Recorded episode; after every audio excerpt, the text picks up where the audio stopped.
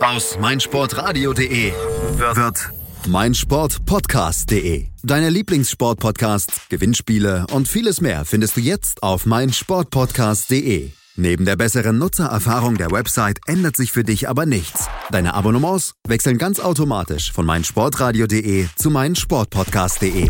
Du bist noch kein Abonnent? Einzelne Serien, Themen und ganze Sportartenfeeds warten auf dich.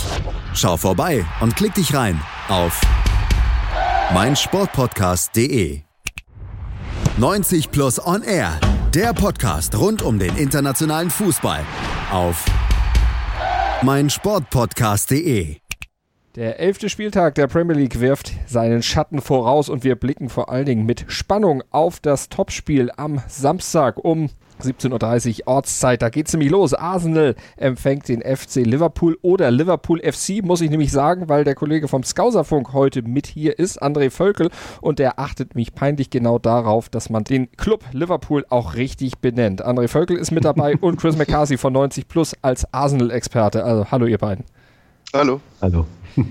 André, ich werde im äh, weiteren Verlauf dieser Sendung dann auch wirklich darauf achten, dass ich Liverpool FC sage. Liverpool FC als Zweiter kommt er zum Vierten zu Arsenal. 26 Punkte Liverpool, 22 Punkte die Gunners. Es wird ein richtiger Showdown und Chris, man müsste eigentlich sagen, für Arsenal wird es zum ersten richtigen Lackmustest in dieser Saison nach dem Start in der Saison mit City und Chelsea, wo man beide Spiele verlor. Dann diese Riesensiegesserie von elf Spielen in Folge 13 Spiele in Folge ungeschlagen, wettbewerbsübergreifend, jetzt so ein richtig harter Gegner. Ja, und für mich wirklich auch der, der erste richtige Test für Una Emery, denn die, die zwei Spiele, die du angesprochen hattest gegen ähm, Chelsea und Manchester City, die waren ja wirklich die ersten zwei Spiele seiner Amtszeit bei Arsenal und er hat ja sehr viel geändert, ähm, was taktische Vorgaben angeht, was das Spielerische angeht. Und da tat sich Arsenal noch ein bisschen schwer. Und ich denke, jetzt allmählich ähm, sind alle mit dem neuen Trainer, mit dem neuen System vertraut. Und daher würde ich mal behaupten, dass das jetzt der richtige erste Test für Emery und sein Spielkonzept ist. Für Liverpool, André, sicherlich auch ein Test. Ihr habt ja schon die großen Gegner gehabt, gegen Chelsea und City jeweils einen Punkt geholt. Jetzt Arsenal, der nächste aus den großen Vieren da. Wie würdest du es einschätzen? Ja, momentan großen Vier, ne? Ich ja. bin ja froh, dass du uns dazu zählst. Ja, es ist der aktuelle Stand, genau. Genau, ja, ähm, das tatsächlich. Für mich ähm, ist dieses Spiel am Samstag ein Zeichen dafür oder, oder ein Beweis dafür, wie gut wir wirklich sind. Ähm, denn ja, ähm, Arsenal sind gut, spielen gut, ähm, haben abgesehen von den beiden Spielen Chelsea City ähm, gute Leistungen größtenteils abgeliefert, zumindest offensiv aus meiner Sicht. Ja, und wir sind eigentlich im Zugzwang, wir müssen uns beweisen. Und äh, die Frage, die, die sich dann auch nach dem Spiel stellt, ähm, ist es bei Arsenal so wie immer und auch bei uns so wie immer, dass wir bei einer guten, bei einer guten Leistung, bei einer guten ähm, Serie irgendwann einknicken? Oder sind wir diese Saison einfach wirklich besser und haben die Möglichkeit, oben dabei zu bleiben? Liverpool ja noch ohne Niederlage in dieser Saison. Arsenal mit den zwei eben schon angesprochenen Niederlagen zu Beginn der Saison eben gegen City und gegen Chelsea. Chris, wie würdest du denn das Kräfteverhältnis der beiden momentan einschätzen? Liverpool natürlich auch eine starke Serie hingespielt, vor allen Dingen defensiv natürlich in dieser Saison wirklich bärenstark. Erst vier Gegentreffer kassiert. Das ist bei Arsenal ein bisschen anders. Dafür haben sie mehr Tore geschossen. Ja, richtig. Ähm, es ist für mich, ist Liverpool natürlich in der Favoritenrolle. Das liegt vor allem daran, dass man jetzt ein paar Jahre Klopp hinter sich hat. Er konnte seinen Stempel aufsetzen. Er hat jetzt auch die Spieler bekommen, die er unbedingt wollte. Ich würde mal behaupten, dass Klopp wahrscheinlich in allen Mannschaftsteilen ziemlich zufrieden ist. Und Emery auf der anderen Seite ist jetzt gerade erst angekommen. Das wird wahrscheinlich ein bisschen Zeit brauchen. Ähm, ich denke mal, die ganz großen Ambitionen wird man jetzt noch nicht haben. Und daher wird man wahrscheinlich einfach nur auf die Top 4 zielen. Und ähm, bisher sieht es ja recht positiv aus. Und ich denke, gerade jetzt mit der, mit der guten Serie im Rücken könnte ähm, es Arsenal zu Hause liegen, dass Liverpool auch nicht mehr ganz diesen Spielstil der letzten Jahre hat. Also dieses energische, dieses diese pure Intensität. Äh, Liverpool legt jetzt viel mehr Wert auf ähm, die spielerischen Komponenten, ein bisschen mehr Spielkontrolle reinzubringen. Und das könnte sogar ein kleiner Vorteil für Arsenal sein, denn in den letzten Jahren tat man sich bekanntlich da ein bisschen schwer mit. Da wurde man des Öfteren mal überrannt. Und äh, diese Gefahr sehe ich aufgrund von Arsenals verbesserten Stabilität als auch der neuen Spielweise von Liverpool, in Anführungszeichen, da sehe ich diese Gefahr nicht mehr so ganz. Die Fans von Arsenal, die skandieren ja im Stadion schon regelmäßig, we've got our Arsenal back. Ist das schon das alte Arsenal in der Zeit von Wenger zu seiner besten Zeit?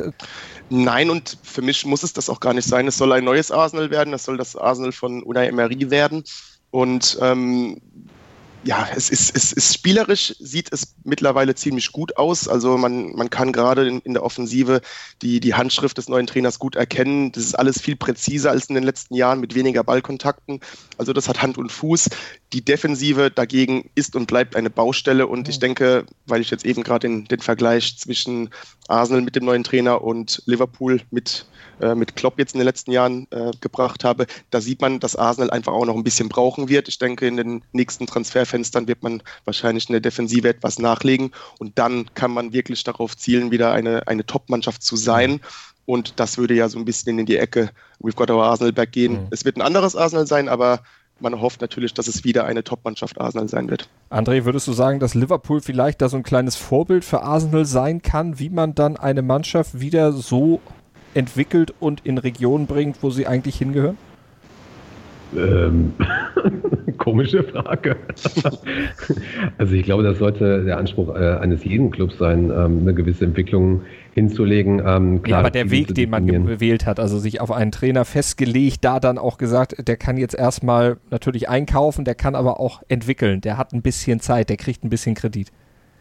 Ja, vielleicht bin ich da noch ein bisschen oldschool, aber irgendwie ähm, habe ich das sowieso nie verstanden, dass das Mannschaften äh, Trainer nehmen und sagen so, ja, bis zu Ende der Saison und dann gucken wir mal.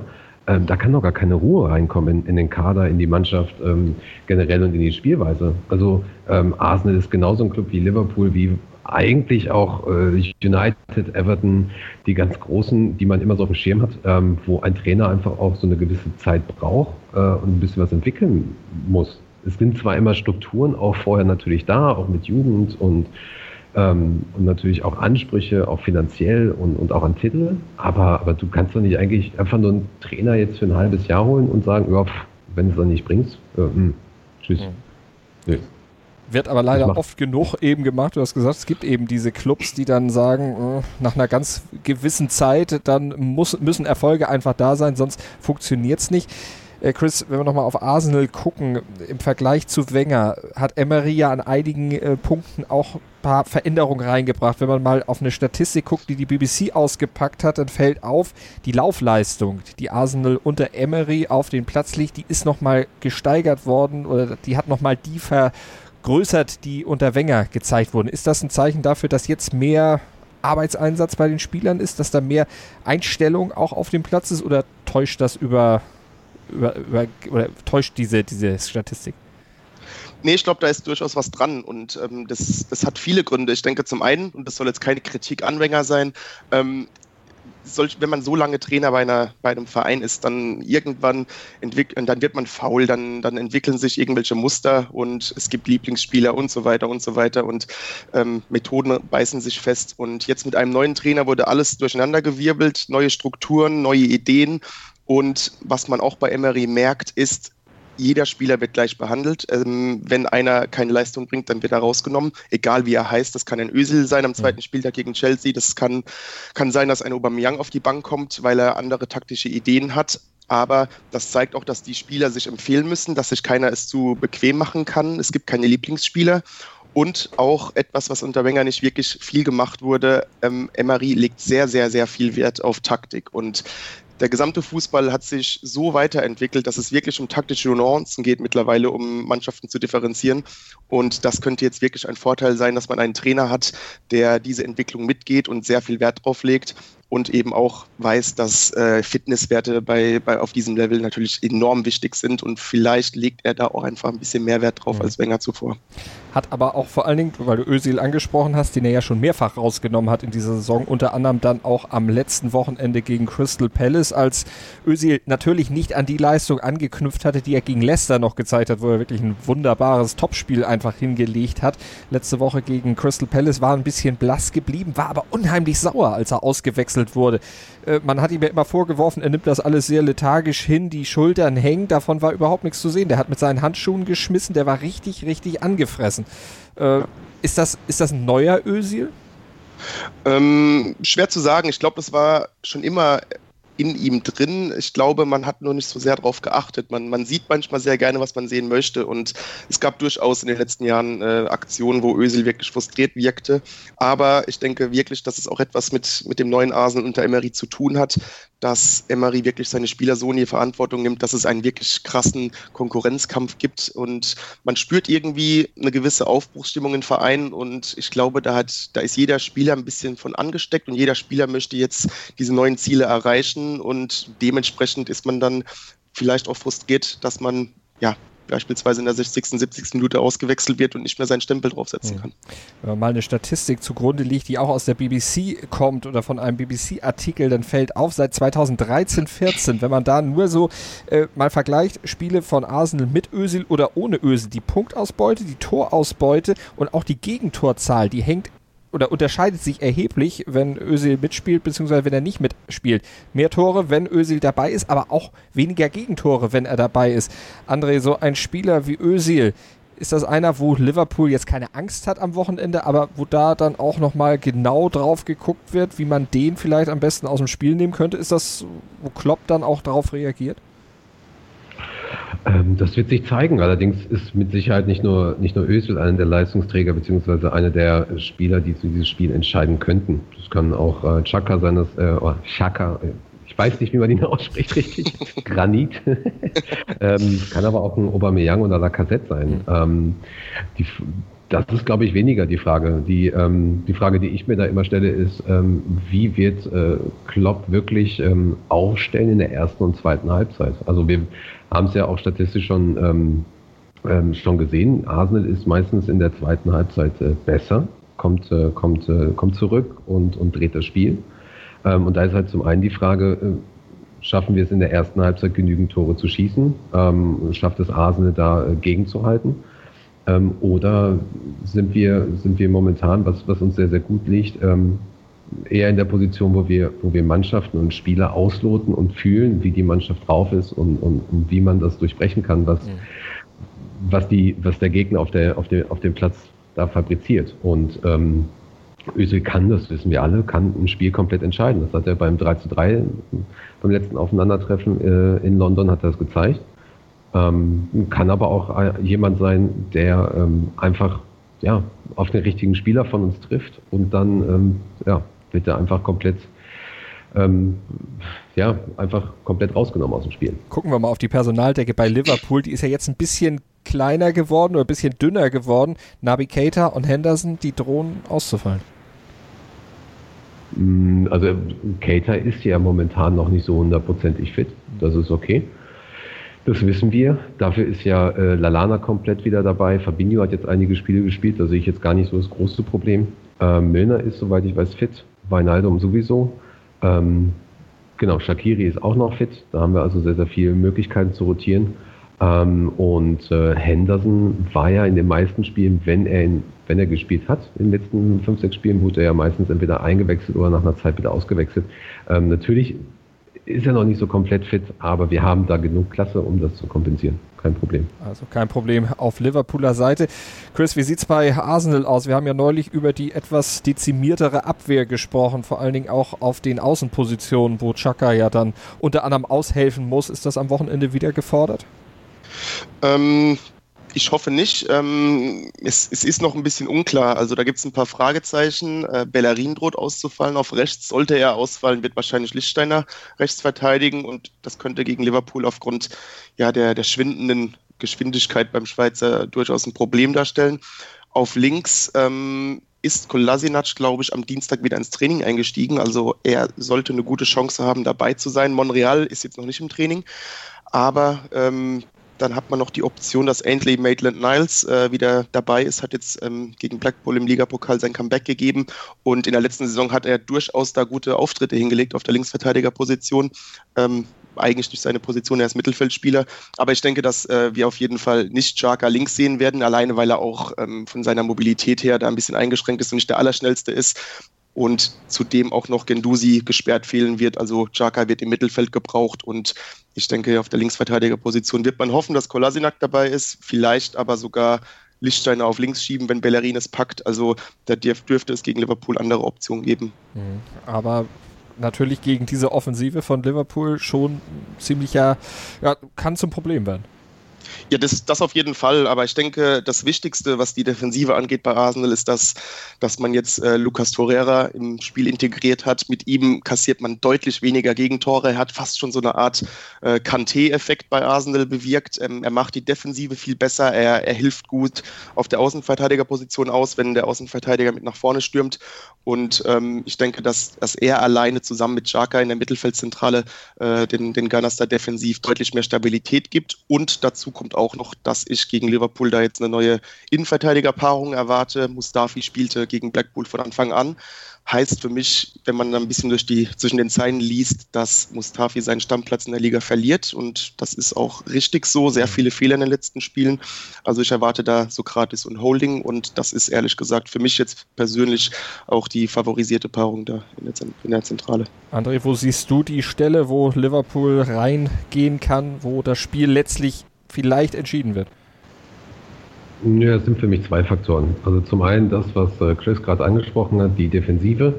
Wenn, ähm, wenn Granit Xhaka ähm, ins Mittelfeld geht, dann wird Arsenal aus meiner Sicht ein sehr großes Problem haben, weil er da auf äh, Fabinho und äh, Firmino trifft äh, und dann noch Wijnaldum, der mittlerweile auch extrem stark ist, wenn es um die Defensive geht. Ähm, also das ist der ein großer, äh, ein großer Knackpunkt, weil wir natürlich auch äh, in den letzten Spielen ähm, zumindest was, was, was die Torausbeute von den, von den Stürmern angeht, ähm, da sehr, sehr gut gewesen sind. Ähm, bleibt abzuwarten, ob äh, Shakiri vielleicht für Lalana reinkommt ähm, und dort etwas, etwas die, die Aufstellung verändert, ähm, damit Arsenal mit Sicherheit noch mehr Probleme bekommen. Ähm, das hatten wir nämlich beim Cardiff-Spiel gesehen. Ähm, natürlich Arsenal nicht vergleichbar mit Cardiff, aber ähm, wir spielen 2 zu 1, äh, Shakiri kommt rein, macht selber ein Tor und äh, wir schießen noch eins. Und äh, da war ähm, Shakiri im, sowohl im Aufbau als auch in der Ballgewinnung äh, maßgeblich daran beteiligt. Und äh, genau, das ist der erste große Punkt. Der zweite ist halt im Prinzip der, den ich gerade schon genannt hatte. Ähm, es bleibt spannend äh, zu sehen, ob wir von vornherein äh, das Spiel an uns reißen werden oder wirklich erstmal Adel ausloten und auskontern werden, weil wir können im Prinzip momentan alles. Wir können äh, ruhig spielen von hinten heraus, wir können, wir können aufbrechen, wir können kontern und äh, von daher ähm, unterm Strich, wenn man dieses Spiel auf dem Papier sieht, wird es mit Sicherheit ein unglaubliches Spiel. Und ähm, ja, aber wir wissen ja, wie das auf dem Platz manchmal ausgehen kann. manchmal eben nicht äh, genau andersrum. Wie siehst du ja. die An den Ansatz von Liverpool, Chris? Was erwartest du für eine Mannschaft? Ja, ich habe es vorhin bereits, bereits angeschnitten. Ich glaube, dieses wüste Anrennen, diese pure Identität am Anfang, die gibt es vielleicht diesmal nicht, ähm, weil man auch da jetzt ein bisschen anders spielt, in den letzten, in, zumindest in dieser Saison. Und ähm, das könnte Asel da ganz, ganz gut äh, ja, das könnte ganz gut passen für Arsenal. Da kommt man vielleicht ein bisschen mehr mit klar. Auf der anderen Seite würde es mich auch nicht überraschen, wenn Klopp gerade wegen den Erfolgen in den letzten Jahren gegen Arsenal die ersten 10, 15 Minuten da ähm, ja, etwas aggressiver anrennt. Dann gilt es natürlich für Arsenal, dass man da dagegen hält. Gerade, ähm, André hat es bereits angesprochen, gerade die erste Halbzeit ist Arsenal manchmal etwas schlafmützig. Und ich denke, das wird so der Knackpunkt sein, wie die erste Halbzeit verläuft, ob, äh, ob Liverpool vielleicht schon ein, zwei Tore schießt und das dann einfach zu viel ist für Arsenal oder ob Arsenal da vielleicht vielleicht die Null halten kann und dann mit den taktischen Anpassungen, die Emery gerne in der Halbzeit äh, tätigt, äh, in der zweiten Halbzeit dann noch Chancen hat, richtig anzugreifen. Liverpool ungeschlagen in den letzten sechs Duellen in allen Wettbewerben. Chris, dein Tipp für dieses Wochenende? Ähm, ja, wie gesagt, also ich, ich, ich habe das Gefühl, dass Arsenal diesmal bessere Karten hat als in den letzten Jahren. Das, ich denke, dass man gerade in Topspielen besser aufgestellt ist durch Emery, weil man eben taktisch enorm viel Fortschritte gemacht hat. Man wirkt einfach auch deutlich stabiler als in den letzten Jahren unter Wenger. Und ich persönlich glaube nicht, dass Arsenal zu Hause gegen Liverpool verlieren wird. Ähm, ich, ich tippe mal 1-1. Arsenal hat in den letzten sechs der sieben Heimspiele gegen Liverpool, André, immer mindestens zwei Tore geschossen. Passiert das wieder? Das wäre ja schon ein erheblicher äh, Einschnitt in der, in der Tordifferenz für Liverpool.